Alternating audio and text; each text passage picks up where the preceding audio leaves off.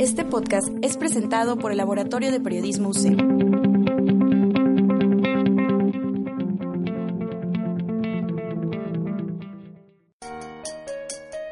¡Despierta! ¿Qué se te antoja desayunar? Nuestro platillo especial contiene 3 cucharadas de teoría, 4 de conocimiento, una pizca de información y una taza de comunicación. Esto es Desayunando, Comunicación.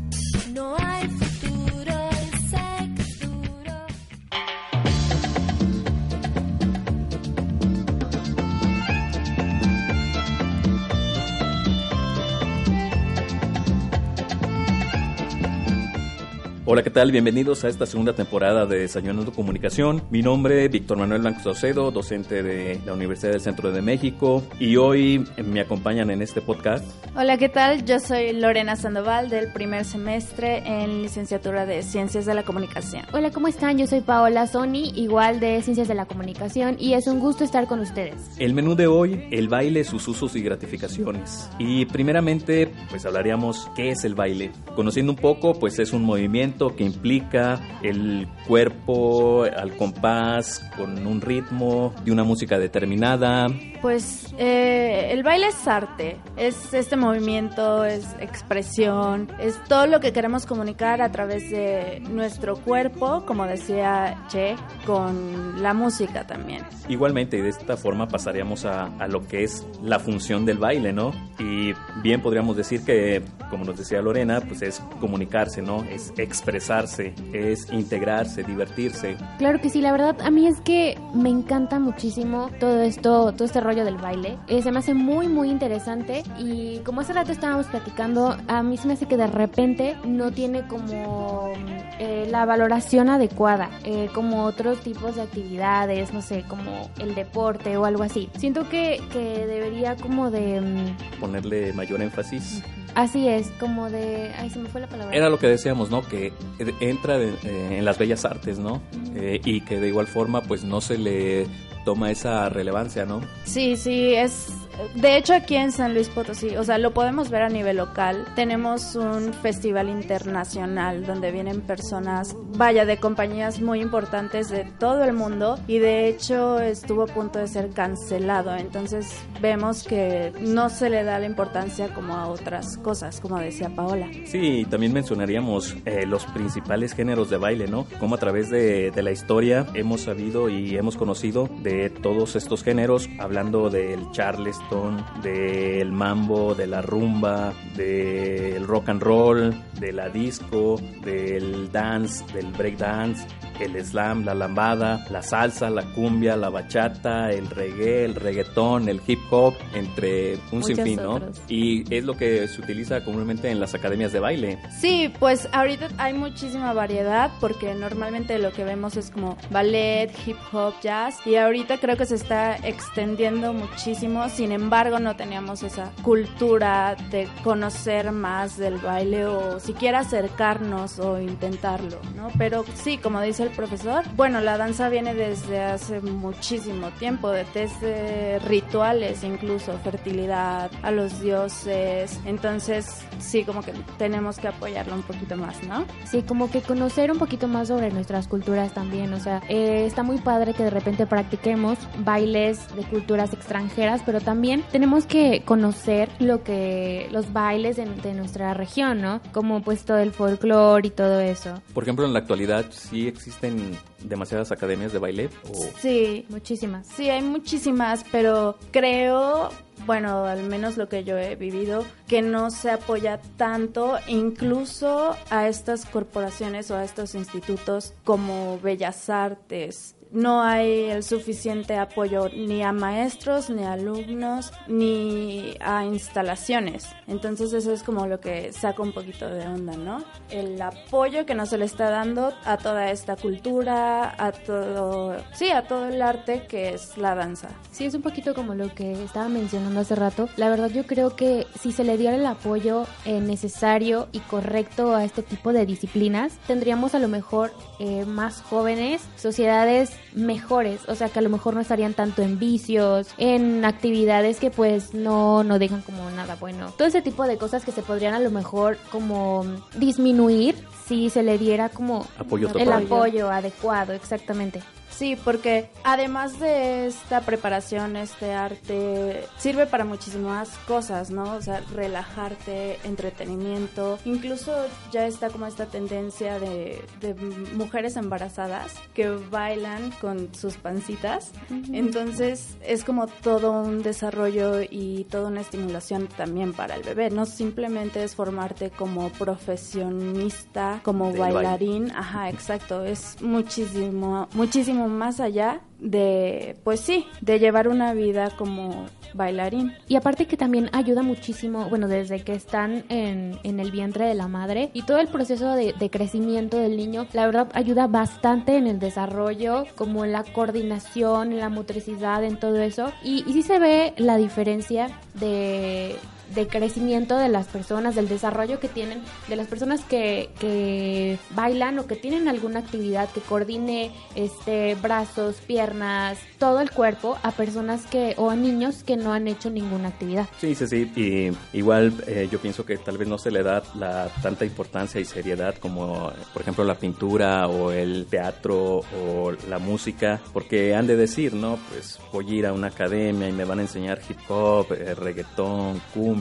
y tal vez eso como que no motiva mucho a la sociedad en general, a diferencia de, de ir a tomar clases de teatro o ir a tomar clases de pintura. Sí, aparte yo creo que todavía existe mucho miedo a la danza, como a, no es que yo no sé bailar o a mí no se me da eso y ni siquiera lo has intentado, ¿saben? Entonces, sí, creo que también hay, ¿cómo lo puedo decir? Como Una limitación. ¿no? Ajá, por parte de, de las personas hacia la danza, no solamente por maestros o instituciones, sino también ese escepticismo Ajá. por parte de, de la población, sobre todo en ciudades o en, no sé, lugares donde no se promueve tanto. Sí, también aquí entraríamos eh, de lleno a lo que nos habla Elio Katz sobre su teoría de usos y gratificaciones, donde nos menciona eh, un primer concepto sobre la necesidad de diversión o evasión ¿no? de los conflictos. Es decir, que aquellas personas que van a las academias de baile por escape de la rutina, eh, para salir de sus problemas y desahogo. Sí, yo, bueno, yo en lo personal conozco muchísimas personas con las que he tenido la oportunidad de bailar y es completamente distinto su comportamiento dentro de un salón de baile o dentro de un teatro o una presentación a su vida personal, ¿no? Muchas personas me han dicho eso, como que es mi escape, eh, así me relajo, así se me va todo de la cabeza, entonces es lo que les comentaba, además de seguir como una vida de bailarín, es todo este proceso que te ayuda a,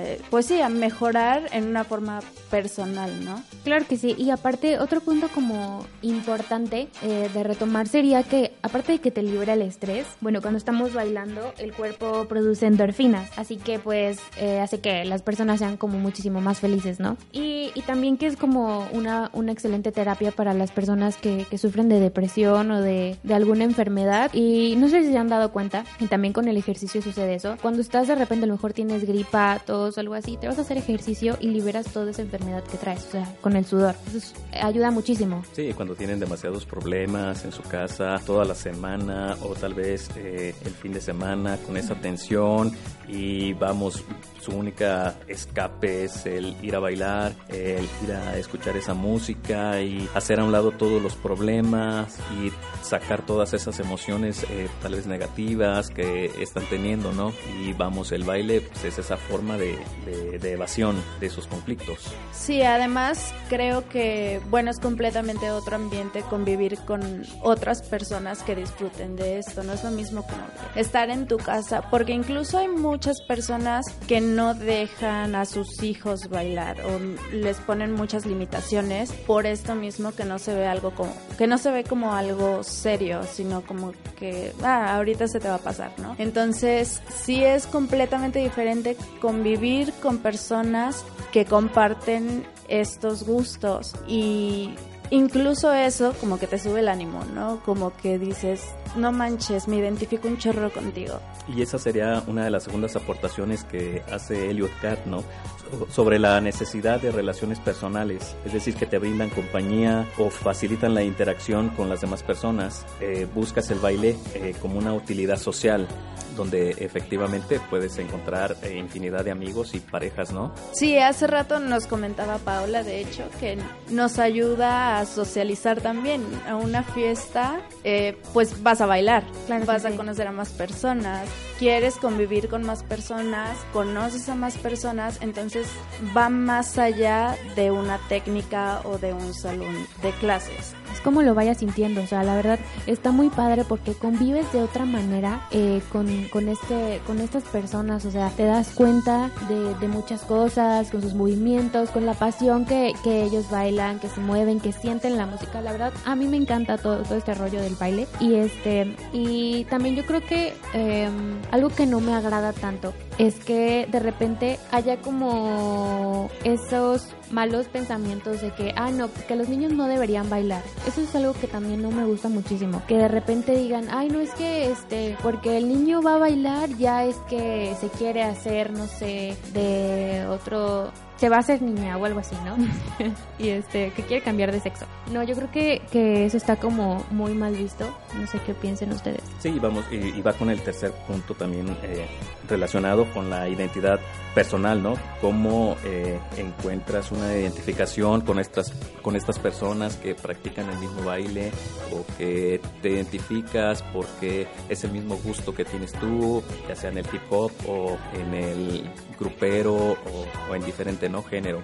Sí, pues además es como sentir esa comprensión por parte de la otra persona, ¿no? Sabe de lo que estás hablando, sabe lo que sientes cuando bailas o sabe lo que tú estás sintiendo. Entonces es otra forma completamente de conocer a las personas y conocerte a ti mismo, la, formar esta personalidad. Lo que decías de, de estos estereotipos que se tienen de solo las niñas bailan. Yo conozco a muchísimos bailarines y vaya, la mayoría son hombres y no son homosexuales. ¿Sí me entiendes? Es como toda una visión que se tiene que para nada es correcta y pues sí, yo tampoco la, la comparto como Pau. Y vamos, va, eh, tocaremos el último punto que nos menciona Eliucat, ¿no? Sobre eh, la información que nos genera, en este caso el baile, ¿no? Como sabemos de lo que habíamos dicho, en qué década surge el mambo y, y la rumba, eh, después el rock and roll en los 60s, la disco en los 70s, el breakdance, eh, la lambada en los 80s y cómo ha estado también la salsa, la cumbia y bueno, hoy en nuestros días lo que es el reggaetón y el hip hop. Exacto, el hip hop eh, creo que nace en Nueva York y viene toda, de nuevo, toda esta búsqueda de la personalidad. Tiene muchos, muchas ramas, el hip hop en específico tiene muchas ramas, entonces empieza el bo, que es una rama del hip hop, y viene como una revelación, no una revelación, como una manifestación precisamente de las personas homosexuales, y de ahí se empiezan a desencadenar muchísimas variaciones muchísimos otros géneros y es justamente para eso, para expresarte a través de la música, a través del movimiento y pues ser quien eres realmente. ¿Cómo se genera todo esto? Lo veíamos con un modelo también funcionalista del Asway, la aguja hipodérmica. eh, en este caso viene siendo con toda esa bombardeo o inyectarnos el género que esté de moda, ¿no? Sí, yo creo que de repente lo vemos en, en algunas am, películas, este, en documentales, en diferentes redes, cómo nos van como metiendo todos esos estereotipos que debemos de seguir este, con la música, ¿no? O de repente con los artistas, con, los con los géneros, no sé. Sí, nos podemos dar cuenta con el género no sé, grupero o de banda o algo así, cómo es que con tan solo la música eh, las personas visten de una manera diferente, hablan de una manera diferente y se comportan de una manera diferente, o sea, haciendo referencia a lo que escuchan. Sí, yo creo que también esta parte de lo que decías, Paola, que ahorita nos están bombardeando mucho con estos nuevos géneros de música, no sé, muy pop, reggaetón, y dejamos atrás todo lo que es en nuestra cultura, ¿no? El folclore, o incluso te dicen, ¿qué bailas? Y tú dices folclore, entonces inmediatamente es como de, "Ah, no la vas a hacer o se burlan, ¿no?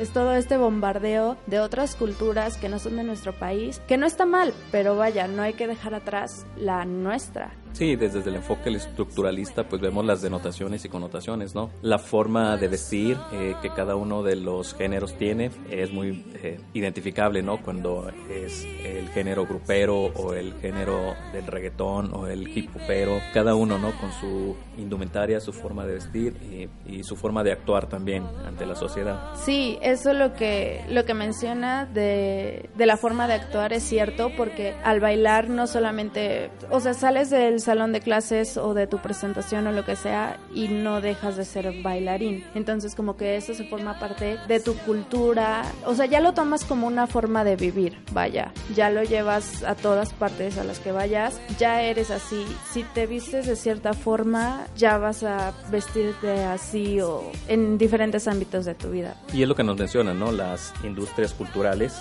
sobre la teoría crítica, sobre cómo, eh, ya sea por medio de los videos, ya sea por medio de la música que está constantemente sonando en la radio, cómo vas generando esa cultura, ¿no? Cómo te vas identificando, cómo en una fiesta, hablábamos de meses anteriores, lo primero que pides es la, eh, la cancioncita del taxi, ¿no? Para poder ba bailarla y entrar en, en, lo que está de moda, ¿no? Cada una de ellas, por ejemplo, ahorita también, eh, que va a venir Maluma aquí a San Luis Potosí, como también eh, es esa cultura del de, estereotipo que veíamos en el podcast pasado sobre cómo se identifican muchas de las mujeres hacia este prototipo de, de hombre, ¿no?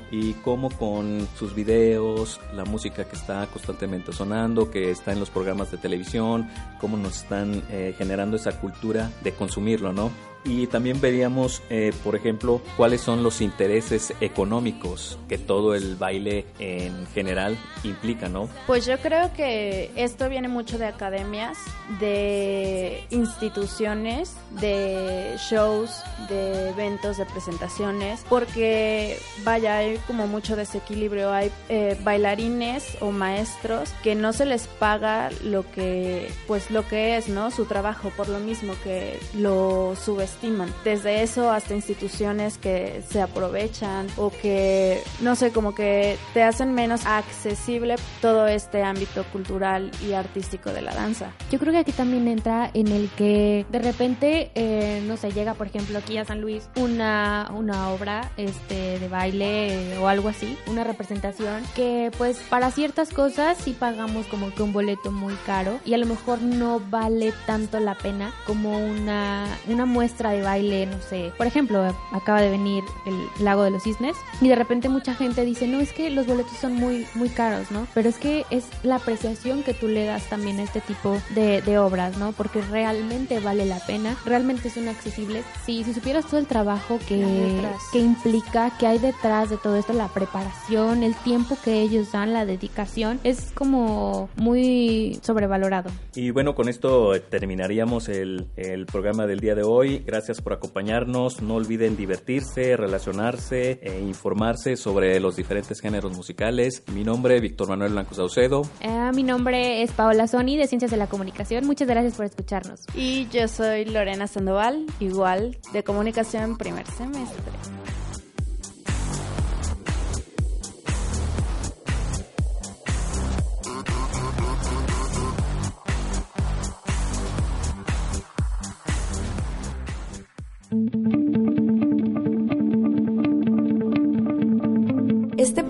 Fue realizado por el Laboratorio de Periodismo UCEM.